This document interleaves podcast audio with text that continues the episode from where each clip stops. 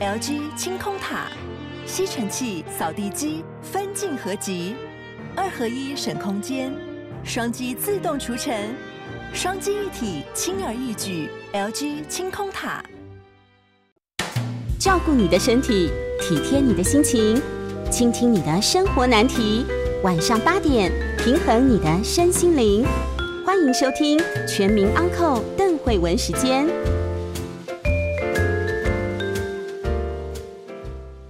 家好，欢迎收听邓慧文时间，我是邓慧文。啊，这是一个非常重视说话的年代哦。每个人其实都有话说，也都想说话。有一句呃，应该说是成语吧，叫做“口若悬河”哦。如果你说话像悬着的河流哦，意思是说你像河流一样说个不完。但是我们今天要来说另外一种情况。呃，我们今天请到的是听书说书人新阳。大家好，我是新阳，是新阳之前来过我们的节目啊，跟我们介绍呃故事，介绍绘本。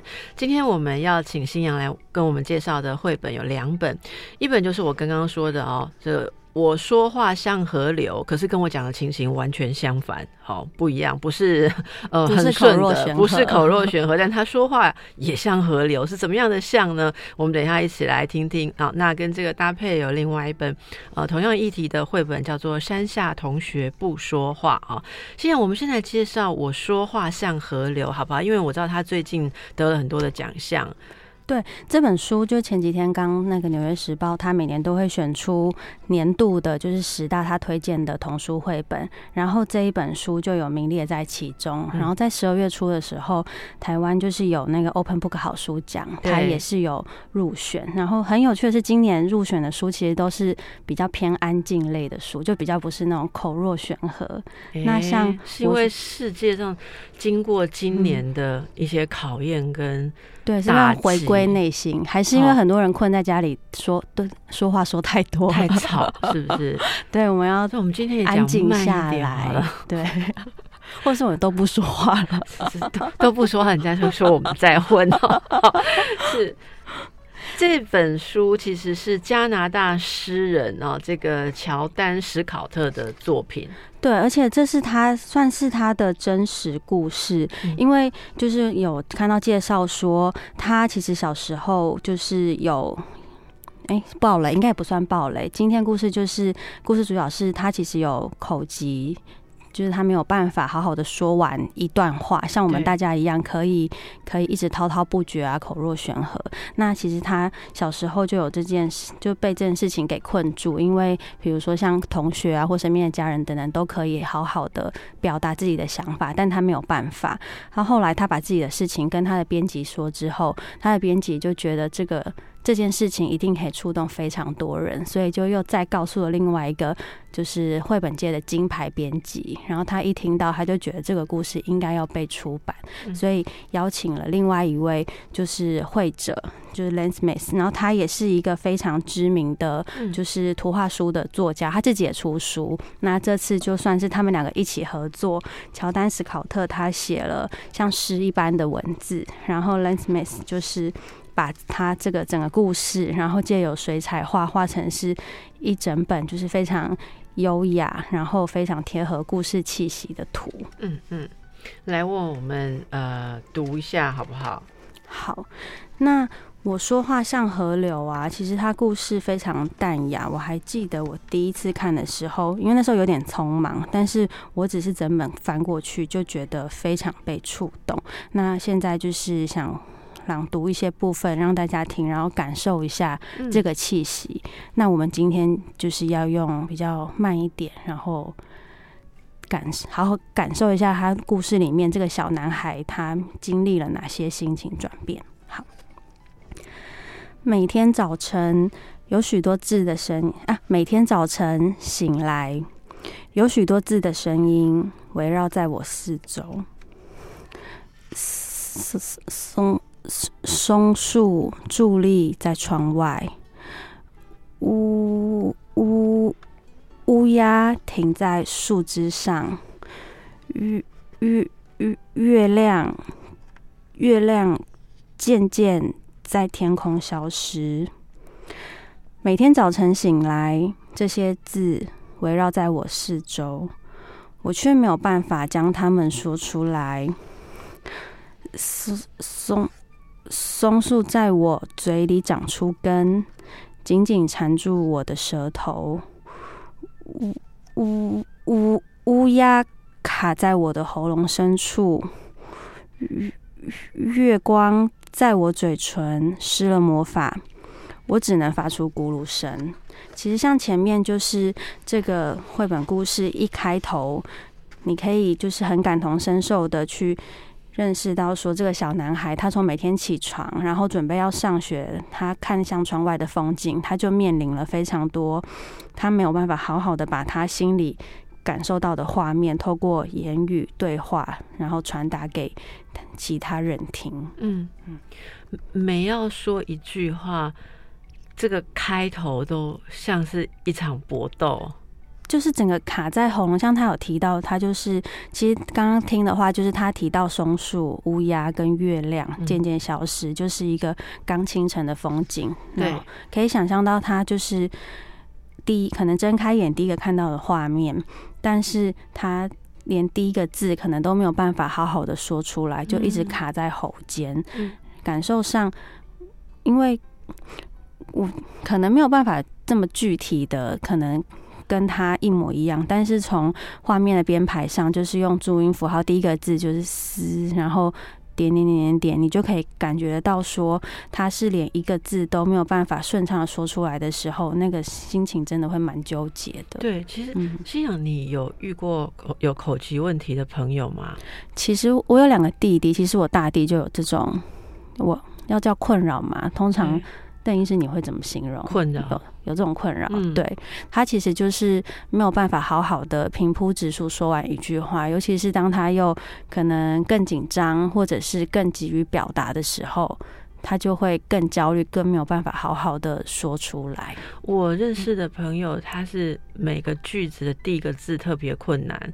所以很像是你刚刚在念的时候，他要去度过那个第一个字，然后后面他可以，可是不知道为什么就是都是第一个字的时候会特别有困难。所以这个松树缠住他的，要讲松树的时候，缠住他是缠住他的舌头，我觉得那个感觉其实非常的强烈哦。所以我们再继续吗？嗯。后来啊，就是故事就会渐渐发展到小男孩，因为前面从故事的一开头，其实读者就看得出来，像刚刚提到松树等等，都会把他的话语整个缠住，所以他没有办法好好的说。那他他到了学校里之后，那个状况又会更显著，因为他身边的同学们其实都是可以顺畅流利的说话，但是。上学的时候，比如说老师一定会点名嘛，然后问问题，但他其实都没有办法好好的回答。那这个时候他就会越来越紧张，他就会觉得同学是不是全部都在看他？所以故事就有提到说，当老师要他回答问题的时候，他心里的画面就是会变成是好像每一颗眼睛都在看着他，让他会更焦虑，不知道到底该怎么办。在画面上，其实像。那个会者 Lance Smith 他也有做出对比，左边可能是实际教室里的情景，但右边就是他用水彩画的很浑浊，然后所有事情都揉在一起。我自己觉得在看的时候，你可以很清楚的感受到他心里面的那种纠结、难受，尤其顺着再翻下来，他觉得同学只看到他很想要说话的那种奇怪的脸部表情，和因为说不出来，所以那种。遮都遮不住的胆怯啊，紧张、恐惧越来越明显，所以只是一个早晨而已，那个时间对他来说却是非常非常难熬的。而且，嗯，而且老师顺着说，接下来啊，大家都要上台去分享自己最喜欢的地方，那轮到他了，他却无法正常的说话。嗯嗯，这是大概是有这样困难的小朋友。最恐惧的事情了，就是要上台分享，对，上台分享。可是现在的我，我觉得现在的教育或现在的学校里面，其实是越来越重视这一块。要，而且现在好像是不是特别重视自我表达？对，你就是一定要有你的想法，你不能没有想法。没有想法，你就要上去好好的说，我为什么没有想法。老师还会说你一定有想法，对你再想一下。对。我有听过是说，呃，你如果没有想法，你也有心情，那就讲心情好了。然后对一个小朋友来讲，我脑子里没有东西。对，所以我我在想说，其实我们今天选这个绘本，我自己觉得很感动的地方是，不一定只有针对这一个这一种困难的小朋友，其实跟我们现在的趋势潮流相反的，就是没有那么能够顺利表达的大有人在。对，而且我就在想说，不要说可能有口疾的问题，好，其实像是说话顺畅的所有人们里面，一定也有很大一部分群体，他们是可能没有这么外向，或可能没有这么善于在第一时间内就把他们内心的想法好好的。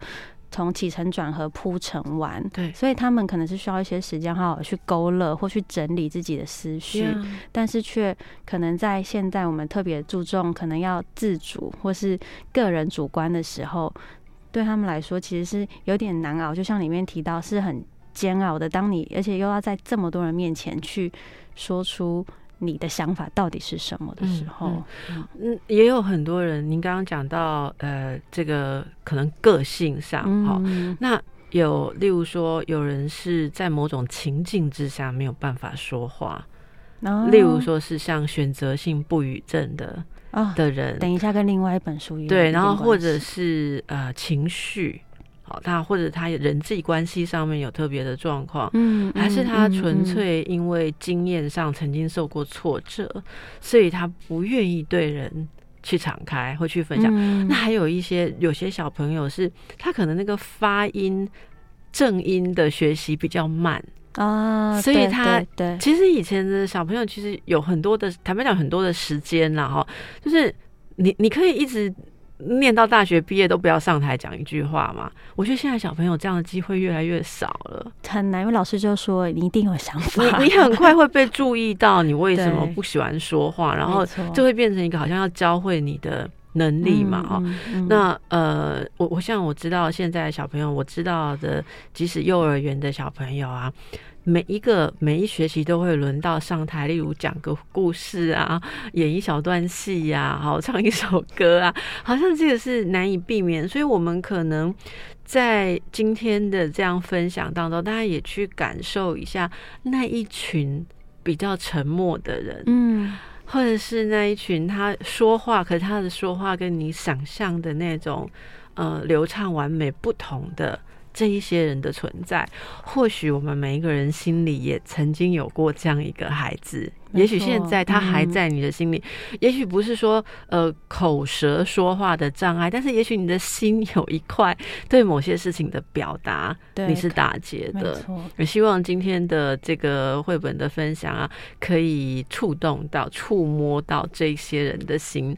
那这个小男孩后来怎么了哦？我们休息一下再回来听。好的，回到邓慧文时间。今天和我在一起的是我们的说书人新阳啊。我们会跟大家分享的是加拿大诗人乔丹史考特他叙述自己童年感受的故事绘本《我说话像河流》啊。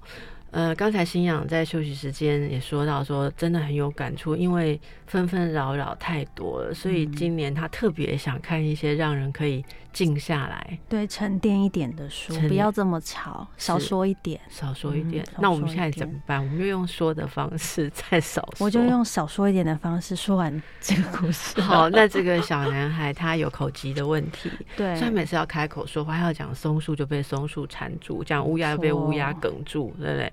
后来，后来就是刚刚有提到说，老师又要求他们每个人都要上台去分享一个自己最喜欢的地方。那他当然一定是说不出来嘛。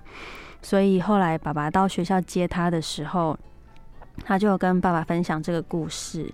那爸爸就是带他到一个河边，他们都很喜欢的河边。所以他们在河边散步啊，看看风景啊。他们这段时间就是安安静静的，不说话也很好。但是其实小男孩的心里还是被很多事情卡住，就像是今天早上他说不出话来，然后同学在看他，然后老师要求大家就是都要上台分享。其实这些都还是卡在他的心里。那这个时候。有一个跨页是画到，嗯，画面的感觉很平静，但其实他文字说他心里刮起了暴风，然后眼睛都是雨水。这个时候啊，爸爸看着他，然后就跟他说，他们一起看着那个河面，就是在他们都很喜欢的地方。爸爸突然就说：“你有看见水怎么流的吗？你说话就像那样。”其实这句话就是作者乔丹·斯考特他有说这句话，当初也是他爸爸跟他说的，所以他就把这个这呃这个经验，然后也放在故事里面。当他爸爸说“你说话就像河流”的时候，这个时候小男孩才有去认真注意到，说其实他眼前的河面。一条河在流的时候，一定会有水花四溅嘛，或者是有急流，然后也会有回旋。那当然还会有翻滚奔腾，也会有平静，然后冲击等等各式各样的时刻。就跟他一样，其实一句话有时候并不一定是要直直顺顺的说完才是说话。这个男孩他特别的地方就在于说，他说话是跟河流一样的，会有平稳，但也会有卡住，也会有奔腾。等等各式各样的时候，然后在那个时候，如果就是手上有这本书的朋友啊，或者是你喜欢这个故事，你把书拿在手上的时候，你会发现，就是台湾的这个时光出版社跟编辑真的是非常用心，因为他制作了一个。大很呃很长幅的拉页，在那一个拉页里面，整个画面都是小男孩他走进河流里面，然后波光粼粼。我真的很难第一次看的时候，整个被这个画面感动，因为很难想象一个水彩的画可以这么美，然后很很广阔，然后又这么。包围着那个小男孩去抚慰他的心灵，所以到后来的时候，小男孩发现其实他说话就像河流的时候，会拍打、会冲击、会水花四溅等等，就像河流，它其实也是会结疤的，会卡住。那后来呢？隔天他到了学校，他静静的站在全班同学面前，然后去分享自己最喜欢的地方。他谈起了那条河，故事就收尾在说：“我说话像河流。”嗯，我们来看一下作者后面有一个后记，好不好？嗯，我来跟大家分享一下这个乔丹·史考特在。呃，书后面的地方写到我如何说话。嗯，当我还是男孩的时候，爸爸偶尔会在我说话不顺的日子来学校接我，带我到河边。在那样的日子里，我的嘴似乎停止了说话的功能，吐出每一个字都非常痛苦。同学的嘲笑也叫人难以忍受。我只想安安静静。我们沿着河流跳踩石头，看鲑鱼，抓虫子和采黑莓，一句话也没有说。有个特别的日子，我们静静看着冲击岸边的流水时，爸爸说：“儿子，你看见水怎么流动吗？你说话就像那样。”口疾经常会引来善笑，因为那看起来不正常。对许多人来说，看着和听着口疾的人说话是很不舒服的经验，因为话语和声音的紧绷超越了他们的容忍极限。听的人期待听见流畅或正常的说话方式，但实际听见的却是从扭曲的嘴里迸发出来的奇怪声音。口疾的人无法说得流畅，而说话流利。根据我的语言治疗师的说法，是终极目标。然而，在河边，我对流畅有了不同的想法。河流都有河口、汇流和水流，河流也有其天然的形态和耐性，永远朝向一个比自己更宽广的地方前进。但是，当河水流动的时候，却也会卡卡的，像我说话一样。花点时间听听自己说话的方式，你听见了什么？如果你非常专注于自己说话的感觉，会发生什么事？你在身体里的什么地方感受到那些词语？你是毫无停滞或犹豫的说话吗？你多久会说错一次，忘了要说什么，或是很难一开始就找到正确的词语？你会不会偶尔害羞的不敢开口说话？会不会有时候一句话也不想说？爸爸带我到河边，我就不会觉得那么孤单了。他伸手指着河流的时候，给了我画面和语言，去诉说那些说不出口和令人恐惧的事。借由这么做，他将我的口疾和自然世界的活动连接在一起。我很高兴看见自己的嘴在身体以外的地方活动。口疾的状态人人不同。口疾也不单单只是说话结巴，而是对词语、声音和身体之间配合熟悉度的复杂状态。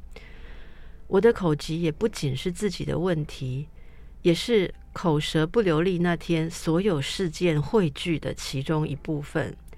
像是在餐厅点菜、和人聊聊天气，或是和自己所爱的人交谈。口疾让我感到很深的连结，也感到很深的孤单。那是一种令人站立的美丽。有时候我很想坦然无惧的开口说话，有时候我也很想如你所想象的，用优雅、合宜和流畅的方式说话，但那偏偏不是我。我说话像河流。乔丹·史考特。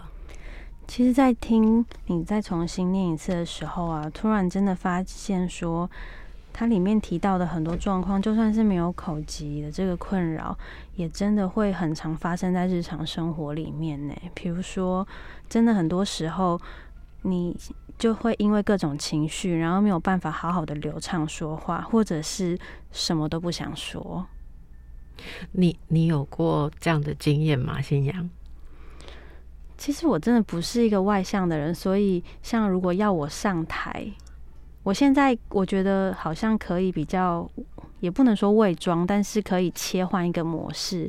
可是在我小一点的时候，我是会非常紧张的，因为我不太知道要怎么表现合宜，就在舞台上。因为比如说小时候看到可以去上台演讲的同学，我都觉得他们也太厉害了吧，看起来毫不紧张，然后可以。很好的表现，甚至还会除了言语之外，还会有一些手舞足蹈的部分。他们很知道要怎么在大家的面前好好说话。但现在直到练习，我好像可以好一点。可是要到像口若悬河，我觉得那一定还是有一一长段距离。当然也有很多时间，可能是我根本都不想说话。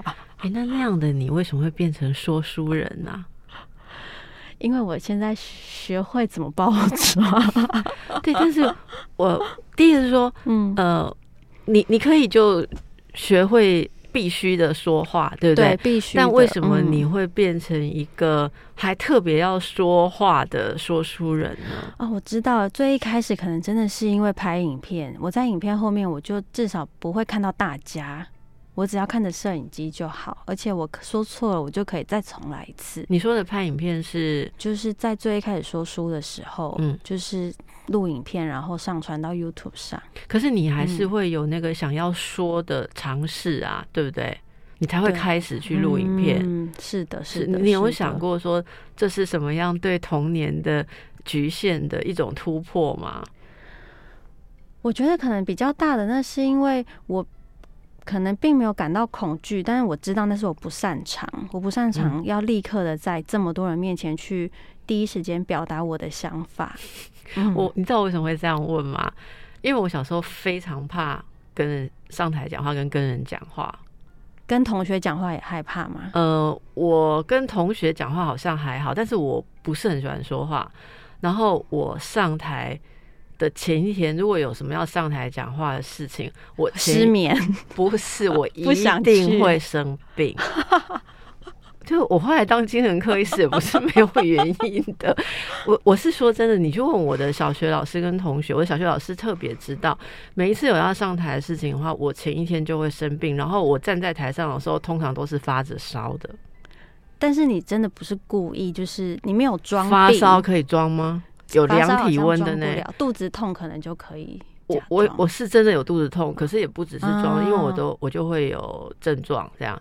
那其实后来当了精神科医师的时候，我才知道说，当你非常焦虑的时候，是可以转化跟改变你身体的。就是你会有一些身体的症状，可是我刚刚会问你这个问题，是因为我很好奇，就像我对我 自己的路径的好奇，就是说，那你大可做很多不用说话的事情啊，对不对？如果你小时候不擅长这样说话，然后你觉得你不能像别人那样子的呃表达，或者是手舞足蹈的，就是把你的话说的很动人，那你大可选择一个不需要说话的行业。我才更好奇，那邓医师你是怎么？你我至少不会上台，我不会发烧。你的意思？说我比你严重是好的，那嗯，我其实这样哈，听广播跟听 podcast 的朋友很多是喜欢听，还是不见得是喜欢说。对，所以我们今天特别准备这一期。我相信你在所有的广播节目里面 很少听到不喜欢说话的人跟你说话。好，我们休息一下，欢迎回到邓慧文时间。我是从小就喜欢说话，但是说话又会很紧张的邓慧文。然后今天跟我在一起的是小时候呃没有那么喜欢吧，而且昂昂不分，所以也不太喜欢在同学面前大声的说话的新阳。昂不分要怎么讲话？你看你刚刚没发现吧？我刚刚从头到尾就是我要伪装啊，安安安安，我没有办法在一些句子我没有办法，比如说。所以我很胖，你会说我很胖。经典例子，官方网站念得很慢一点，我就可以念得好。官方网站一般人也不太容易念得好。官方官方网站，对我觉得官方网站晚是官官官，我现在也念不出来。所以我们就说刚刚讲话，就其实其实说话是。有某种程度的费力，对任何人都是。所以他刚刚说，我觉得刚刚这个诗人史考特他说，他说，所以其实一般人在听说话不顺畅的人讲话的时候会不舒服，因为那会勾起我们某种不舒服。像我现在觉得，我也我也不能再听你讲广广话，我现在已经讲不出来了。我觉得是那种那种感觉，其实会那那种说话的压力。会让所有的人都感受到一种很原始、很基础的压力。也许我们都被唤起了那个急需跟世界沟通的那种婴儿时期，然后你没有办法把话好好的说出来的那个感觉，所以说话不顺畅的人其实会感到非常的孤单，因为他没有办法好好的表达他的心意。对，是借由语言。嗯呃，不不过我其实好奇，这位诗人他都写些什么样的诗？我觉得他的文字好美。对。哎，这是个好问题耶！我真的回去应该是因为整个就是看到这一本就觉得真的很棒。你看他后面自己为自己那一篇，对那一篇文字。你看，当我们用，就说我我刚刚在念的时候，我心里一个感触是说，这样子的文字是多么的流畅。我，当我们用我们用声音来转译给大家的时候是非常流畅，但是他自己要说出这些话。我不知道现在矫正的如何了哈，但是他他其实说到他的语言治疗师就认为说说话流畅优美就是终极的目标。我觉得这也让我们有一个反思，说为什么说话一定要流利流畅？这就像我们很多社会上认为的一种标准，就像呃之前大概所有人都会说。要有礼貌啊，要善于社交。可是你看这几年比较多人注意，也有很多书籍出现，就是说我就是内向、内向性的人，害羞也是 OK 的。好，好的，那呃，推荐给大家这本书，除了您今天听到之外，真的非常值得看见它的图。它的图像部分，它的意象真的呃有很多我们没有办法传达的部分，所以这今天新阳带给我们的呃第一本绘本《我说话像河流》，这应该是你有共鸣哈，就是我第一眼看到就觉得太赞了，光是封面，然后第一次读到那种震撼，我都还觉得那卡在心里，然后。跟他一样，就是很多感受卡在心里，然后没有办法好好的说出来，就是为什么这么喜欢这本书那个主题了哈。那另外一本，您是特别找到呃类似的主题吗？对，另外一本我觉得很很很很能呼应，但是又从另外一个面向切入，它叫做《山下同学不说话》，这是日本的作品。是的，山下贤二。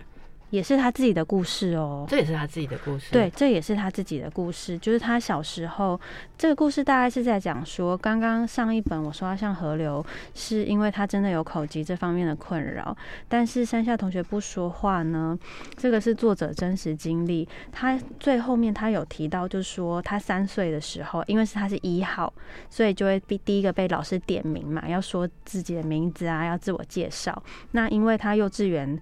就是刚入学第一天，其实会很紧张。那老师又会催他，那他又更紧张了。所以从那一天开始，他在家里以外的地方，他就不说话了。所以他是被催过之后就不说话了，是不是？然后一直到上国中，他。觉得哎，不说话好像不行嘞，他才说话。所以整整从幼稚园到小学六七八九，大概九年的时间，在学校都不说话。对他只要离开家，他就不说话了。所以这个就是真的，就是很典型所谓的选择性缄默症。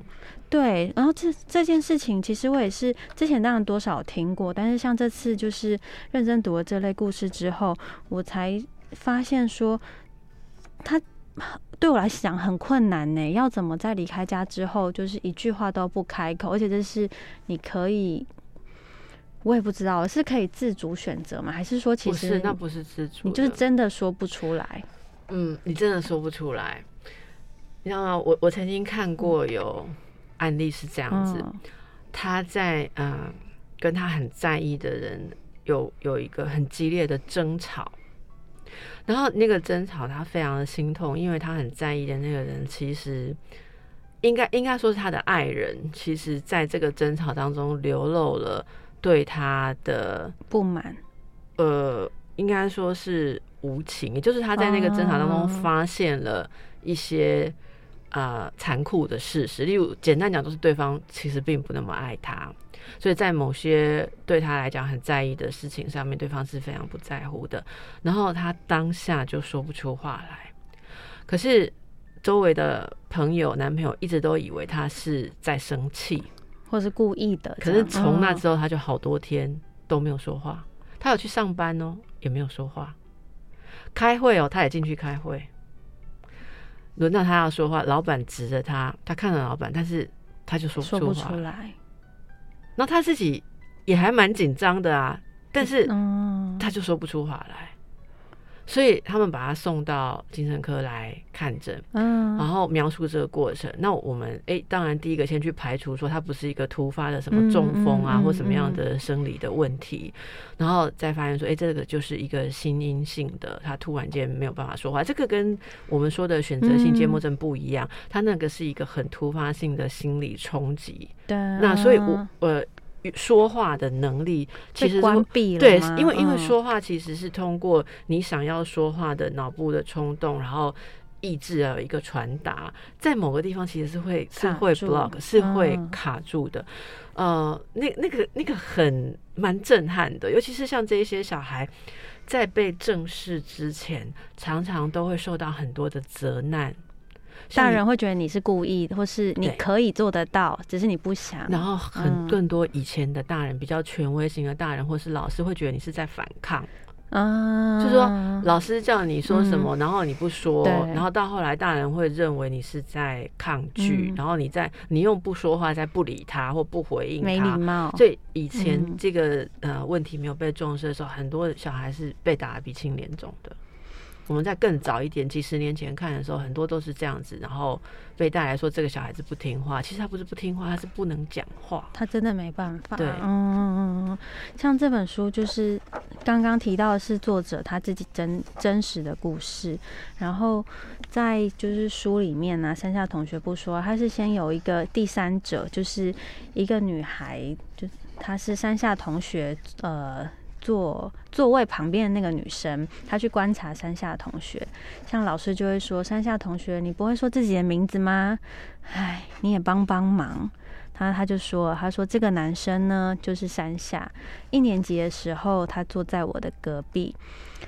那现在呢，我们已经到六年级了，但是他在学校还是一句话都不说。六年，对，而且我们就会想说，不说话的人可能就是很安静吧，就是很。”很平铺直述的印象，但他下一句他说明明是不说话的人，上课的时候他还是爱捣蛋。嗯嗯，所以后来有一个画面就是说，也不知道是老师还是谁，老师就说拿着一幅他画的画，然后说大家仔细看这里哦，你们看山下同学画的画，里面的人嘴巴都开开的。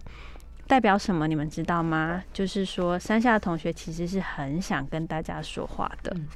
那在这边的时候，我就会想说，我不知道这是大人自己的诠释，还是可能真的有图像治疗等等，就会想说。嗯，他的心态到底是什么？因为他也不是一个内向安静的孩子，在书里面他也是很调皮捣蛋呐，所以他也是会跟同学玩躲避球啊，或者是在合唱比赛的时候假装张开嘴巴大声的唱歌。那他还是说不出话来，所以到后来的时候。一样，他又遇到一个考验，就是这次的家长就是家长日，每个同学呢都要朗读有关家人的作文。那这个时候，山下同学该怎么办？该怎么办？让大家休息下来，想想看一个难题。大家好，这里是邓慧文时间。你爱不爱说话？你说话顺不顺畅？你从从小说话有没有困难啊？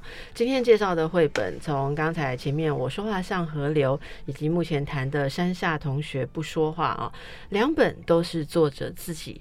童年的故事啊，一位是有口疾，那这一位可能是有选择性缄默症，或者所所谓的选择性不语症，这是一个山下同学，他是山下贤二啊。据说他是开日本很有名的一个独立书店，对，他的书店就是一个在山崖旁边有一台车子跑车冲出来的。的那一间书店哦，可能很多人都知道哈，非常有名的景点。好，那么他的童年其实是从小学一年级到六年级都没在学校讲话。对，从幼稚园啊，从幼稚园，从幼稚园开始就不选择不说话，就选择不说话哈。其实这个选择哈，我必须跟大家解释，选择不是我们说有意的选择，而是选择性。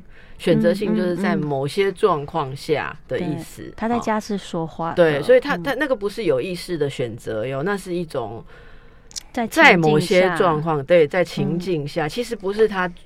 主动的选择是是他，你可以说是他的喉咙，或是他的整个身体说话的系统选择了不说话，而不是他自己可以去控制的。好，好，那么在这是几年级啊？就是老师要大家六年级的时候，老师竟然要大家上台，要上台说话了，分享什么？分享有关家人的，好，要朗读自己有关家人的作文。那剩下怎么办呢？这个情境就是，你可以想象一个都不说话的同学，他要怎么朗读作文？那隔天呢，就是他带了一个收音机上台，然后他拿到台上去的时候呢，按下了播放键，画面里啊会看到就是山下同学拿着像是他写的稿，然后遮住了他的脸庞，但是一旁一一旁的收音机呢，就是播出了他写的关于我的爸爸这个题目的。一篇文章，嗯，那整个播完之后呢，其实同学是很惊讶的，因为他们可能从来没有听过山下同学的声音，他们也开始猜测说，这真的是你吗？该不会是你哥哥的吧？或者是也有人说，啊，原来你的声音听起来像是这样，也会有同学称赞他说。嗯，你真的表现的很棒。那再翻个几页，时间又变了。到毕业典礼的时候，校长这个时候他就叫了，他就说：“山下贤二同学。”那他其实站起来的时候，旁边有一个很小的框框。他说：“哟，他嘴巴张的很大，哎，他嘴巴张的很大。”我看到这里的时候，觉得哇，他终于大声的喊“又”了。可是。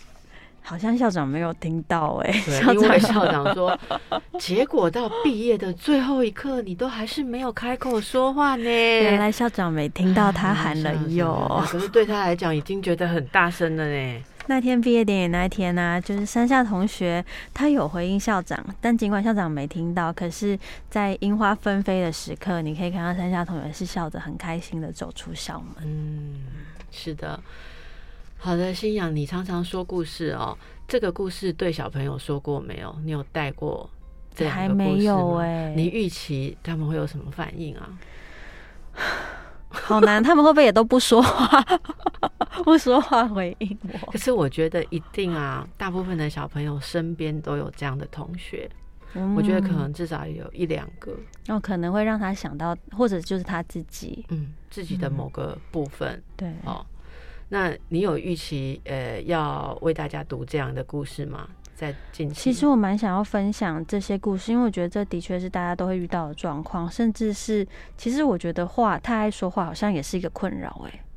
那你可不可以再找到？也许你可以跟找一个系列跟说话有关的书。对啊，太爱说话、太爱说话的同学是，嗯，应该很多人会有感觉吧？他到底他爱说话比较困扰，还是不说话比较困扰？我们只知道这个世界被说话占据，占据了很大一部分，而宁静的讯息很少被读到。但是如果你能读得到那种安静的讯息的话，呃，也许你的世界会非常的不同。对，而且在大多数我们都鼓励要表达自我状况下，像你说不出来，你就犯了错，或者是你没那么好。所以其实像今天介绍这两本书，或者是我相信，其实有更多更多的图书啊或绘本，他们其实都在讲述这类的，可能相较偏内向者，或是他比较。安静一点个性的人，其实你并不是这么孤单，有很多人可能也跟你是一样的。是是，我我想在这样子的嗯分享当中，我们也让听众朋友去感受一下哦，平常我们是不是都先选择去接受比较显著好，或者是声音比较大的那些信息啦？好，但是有有很多。呃，比较细腻的东西很难用语言，就很难被表达的，嗯，那种东西可能没有办法第一时间就可以这么顺畅的用文字，或者是我们太又太急于表达。不过，心想你你说那个今年特别想要一点安静的感觉啊，对你而言，今年是怎么样？其实我都在想说，大家会说今年很纷扰啊，然后很嘈杂，或者是外界环境其实又有疫情，它一直好像平静不下来。但反而对我来说，今年就是好像还是发生了很多很不错的事情，或者是应该说，其实到了年底，发现说哦，我还活着，而且健康的活着，真的就很值得庆幸嘞。嗯嗯，所以反而不会，但是。嗯，可能正因为外界这么纷扰，所以反而让我更觉得说自己好好的活着，然后还可以看喜欢的书，然后像跟今天跟你聊这些安静一点的绘本，它就是一个很不错的事情。你知道我现在很想做一件事啊，就是我们节目还没结束，那假设说还有一分钟啊，我们就一分钟不要讲话，你觉得大家会怎样？我觉得大家会觉得我们偷懒，但我觉得蛮好的。我们感受一下，不说话，大家会会在这里跟我们在宁静中共处一分钟，还是他们就会直接切掉，说可以听 下一则了？我觉得大家会一直重新整理，觉得是不是网络断掉了？可是我们现在有说明，我们我们来测试一下大家的极限，好了，好吗？你现在可以试试看，心痒跟我心不痒，我我们都在，我们给你个二十秒的。无言的交流好吗？你测试一下，你能忍耐吗？你有接受到吗？